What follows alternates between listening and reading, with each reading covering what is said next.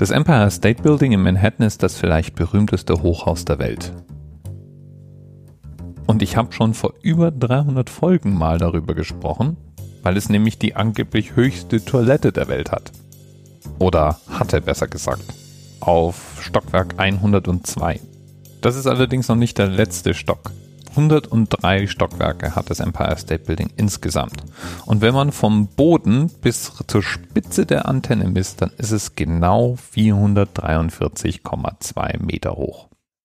Und das Empire State Building war lange Zeit Rekordhalter. 41 Jahre lang, nämlich von 1931 bis 1972, war dieses Gebäude das höchste Gebäude der Welt. 3400 Menschen waren mit dem Bau des Empire State Buildings beschäftigt und es war damals in Rekordzeit fertiggestellt worden.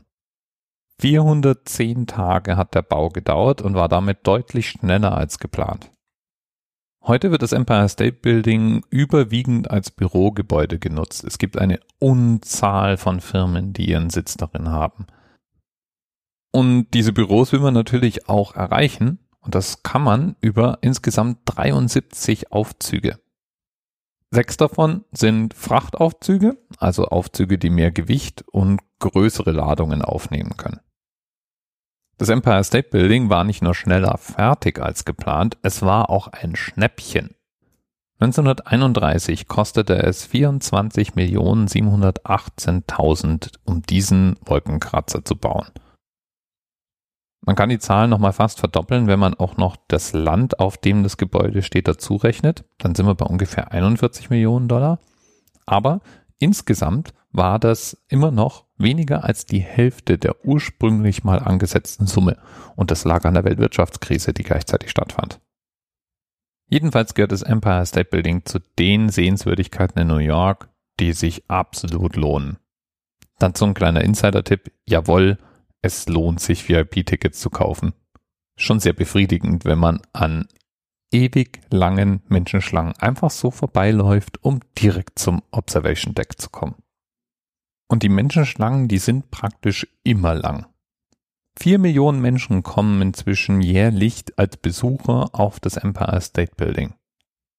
Und das Empire State Building war von Anfang an ein Besuchermagnet.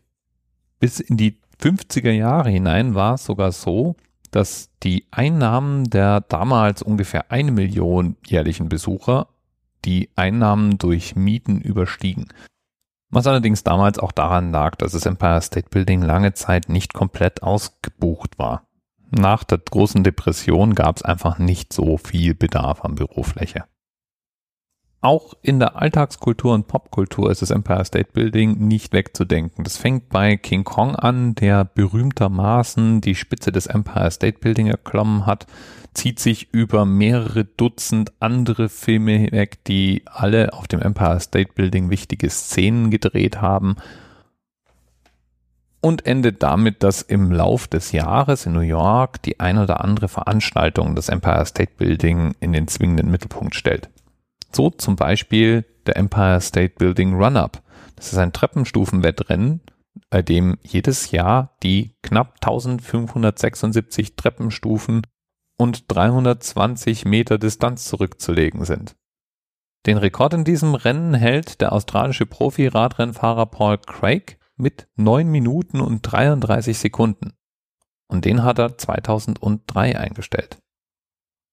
Und damit soll es jetzt auch für heute mal wieder gut sein mit den Fun Facts übers Empire State Building. Vielleicht eins noch. Warum heißt das Ding Empire State Building?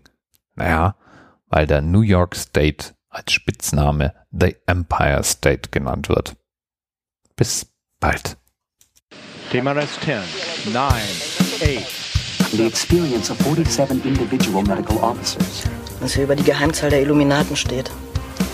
Und die 23. Und die 5. Wieso die 5? Die 5 ist die Quersumme von der 23.